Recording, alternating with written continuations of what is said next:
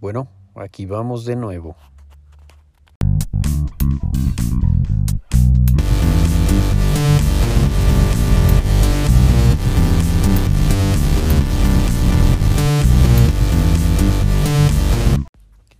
Hace mucho que no hago esto, pero finalmente pude hacerme el tiempo para volver a este podcast. Un podcast en donde ya sabemos, buscamos analizar y criticar todos los aspectos que existen en nuestra vida. En este sentido, en base a lo que he vivido los últimos meses, desde que dejé de publicar, pues podemos hablar de grandes cambios, cambios en mi ámbito laboral, cambios que realmente me hacían falta o yo considero que me hacían falta. Sin embargo, estos cambios me han permitido o me han... Los he aprovechado, mejor dicho, aprovechado para analizar y pensar en todo aquello con lo que tratamos cuando entramos a un trabajo, cuando por fin conseguimos el trabajo deseado o el trabajo soñado, que en muchas ocasiones así lo consideramos, y que termina siendo un trabajo esclavizante, pesado, complejo, estresante, un trabajo que al final de cuentas terminas odiando, dejando de lado y que ya no te interesa más cumplir con tu deber en ese en ese apartado. Y en este sentido hablo con respecto a todos estos ámbitos porque en México desafortunadamente los trabajos son pésimos, mal pagados. Eh, ¿Qué otra palabra pudiese ser para describir? Complejos, estresantes, frustrantes y abusivos, más que nada abusivos. En un hecho sin precedentes tenemos trabajos en el sector público con salarios bajísimos para lo que realmente necesitas hacer o lo que te piden hacer. Y en el sector privado tenemos ámbitos sumamente complejos en los que abusan, porque es un abuso, es prácticamente aprovecharse del trabajador, ya sea de manera monetaria, no pagándoles lo correspondiente o brincándose algunas reglas por ahí que pudiesen beneficiar al trabajador en el sentido de el Infonavit o su retiro, etcétera, etcétera, etcétera. En este caso, en mi experiencia personal, salí de un trabajo recientemente por esta última parte. Un trabajo en el que desafortunadamente al ser yo el líder o la cabeza de un departamento, no contaba con las prestaciones que yo necesitaba o que se supone deberían de darme para ese nivel de responsabilidad, digamos. En el trabajo en el que estaba, pues básicamente caían en defraudación fiscal. Tenían a todos los trabajadores en el mismo rubro, pagando el mínimo para un retiro en el que consultando la forma o el Infonavit, para los que no sean de México, el Infonavit es una institución que te permite ahorrar y poder comprarte una casa, que te ayuda para, para comprarte una casa. Y se supone que conforme a lo que tú vas aportando, lo que vas trabajando, y lo que tu patrón o, la empresa para la que trabajas aporta, pues se genera un, un monto sustancial para que tú puedas adquirir una casa a crédito y eventualmente irla pagando. Digamos que lo que pones tú pues es básicamente un enganche, ¿no? Para poder pasar de no tener casa a adquirir una nueva. La vas pagando con una deuda de 10, 15, 20 años dependiendo de tu solvencia económica. Pero el punto clave es el enganche. ¿Cuánto dinero puedes aportar de primera? En un primer pago tú puedes aportar a lo mejor el 50, el 60, el 70% si ahorras lo suficiente o si ganas lo suficiente y la empresa para la que trabajas te aporta lo que es de ley. Sin embargo, en este sentido, pues la empresa donde yo estaba, como bien sabemos, pues no, no decidía no aportar. No quería aportar. Le importaba poco la estabilidad económica de sus trabajadores.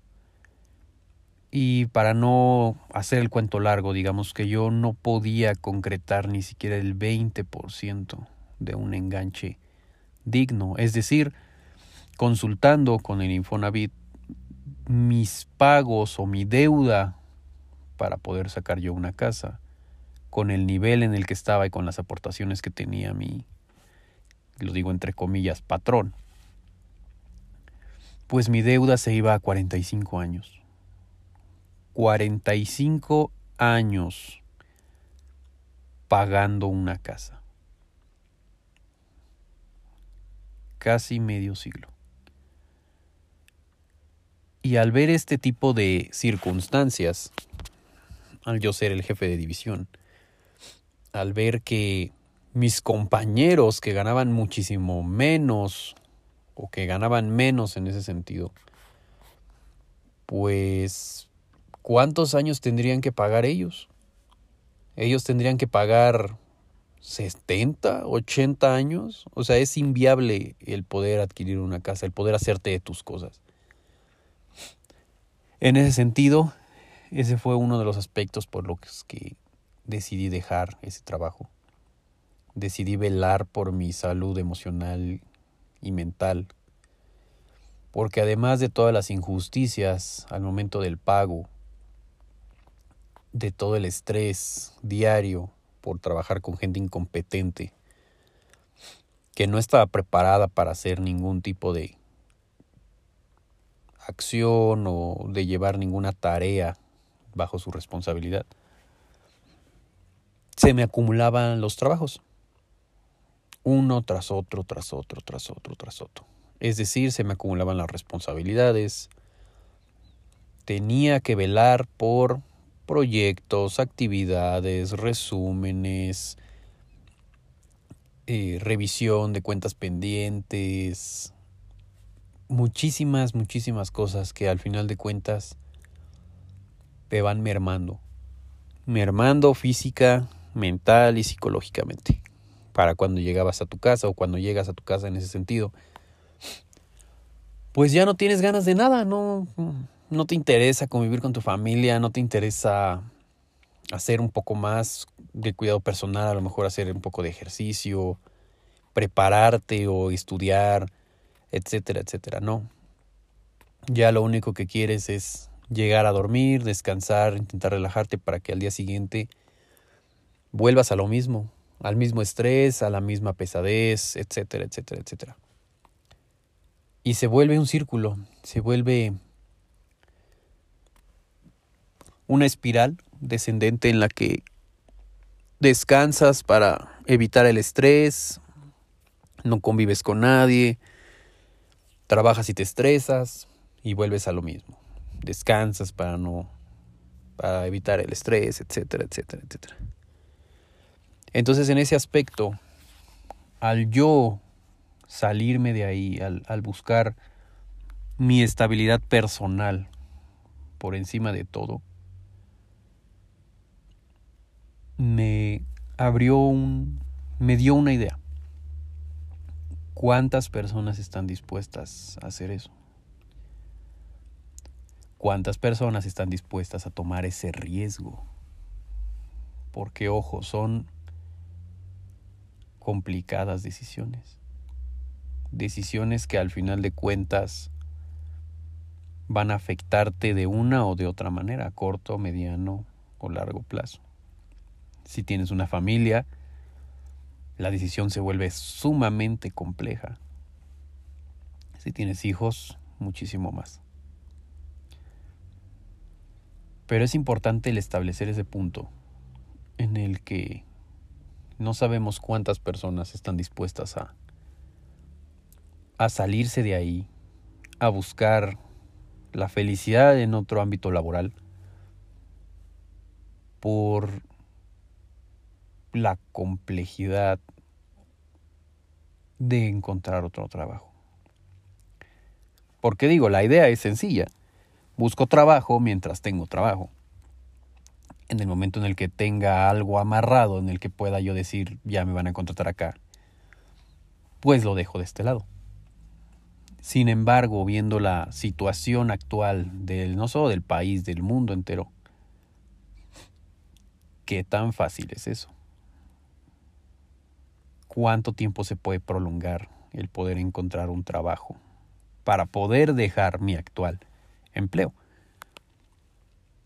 Es necesario buscar, buscar, buscar, es necesario tiempo, que en muchas ocasiones pues ya no quieres invertir por el hecho de el estrés, el cansancio, los temas que vimos hace unos minutos.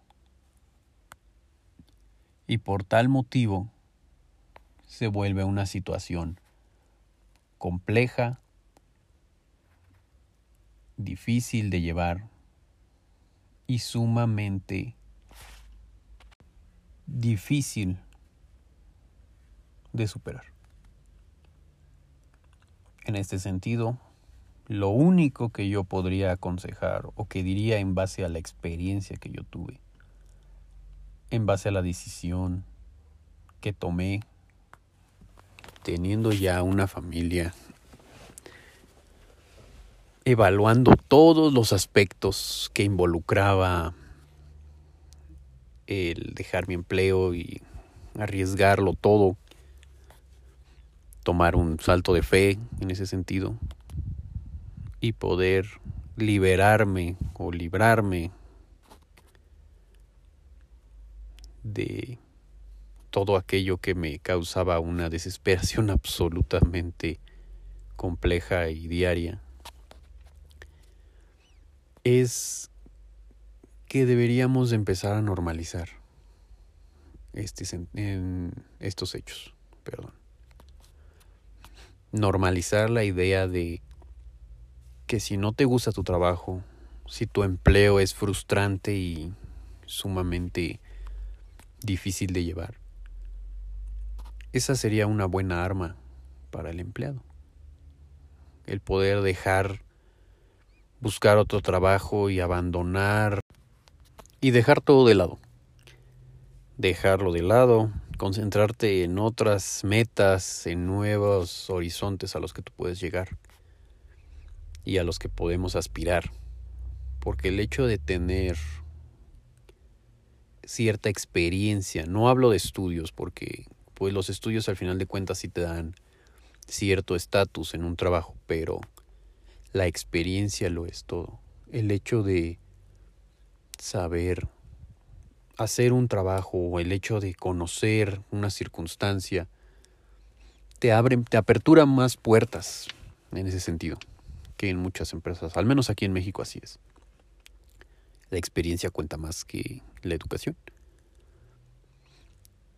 Entonces, el hecho de tener cierta experiencia nos permite a nosotros como empleados o como trabajadores, pues el abrirnos el abrirnos a nuevos mercados, a nuevas metas, aspirar a algo muchísimo mejor de lo que tenemos. Y deberíamos de normalizar eso. De normalizar el hecho de que no es posible que una empresa, un patrón abuse de ti solamente por el simple hecho de que te paga. Y sí es correcto en esa parte. Entiendo que al, al, al pagarme, al darme un salario por un trabajo, pues tengan cierto poder sobre el empleado, cierto poder sobre nosotros, sobre mí. Pero una cosa es cumplir lo que se tiene que hacer o las obligaciones laborales. Y otra muy, muy diferente es que por el hecho de que recibo un salario, tenga que estar a expensas de lo que quiere el patrón o lo que quiere el empleador. Digamos el empleador mejor. Patrón suena muy del año de los ochentas. Estar a expensas de lo que quiere mi empleador. Porque sí hay obligaciones, pero también existen los derechos. Y yo como empleado puedo ejercer esos derechos, puedo permitir que me pisoteen o puedo permitir que abusen de mí mientras yo no diga nada, mientras el empleado sea cabizbajo y no tenga nada que aportar o nada que decir, pues todos asumen que está muy feliz, que está muy contento con su situación, dado que en muchas ocasiones pues no es así. Entonces, en ese sentido, sería mi consejo, el hecho de que algo asuste no significa que nos haga mal. Podemos arriesgarnos, debemos arriesgarnos en todo momento. Tomar decisiones y enfrentar la vida como viene en base a esas decisiones. Tomé esta decisión, no puedo voltear para atrás, tengo que seguir adelante, siempre viendo hacia enfrente. En este aspecto mm, podemos hablar un poco del emprendimiento, yo creo que voy a hablar en un siguiente episodio de emprendimiento.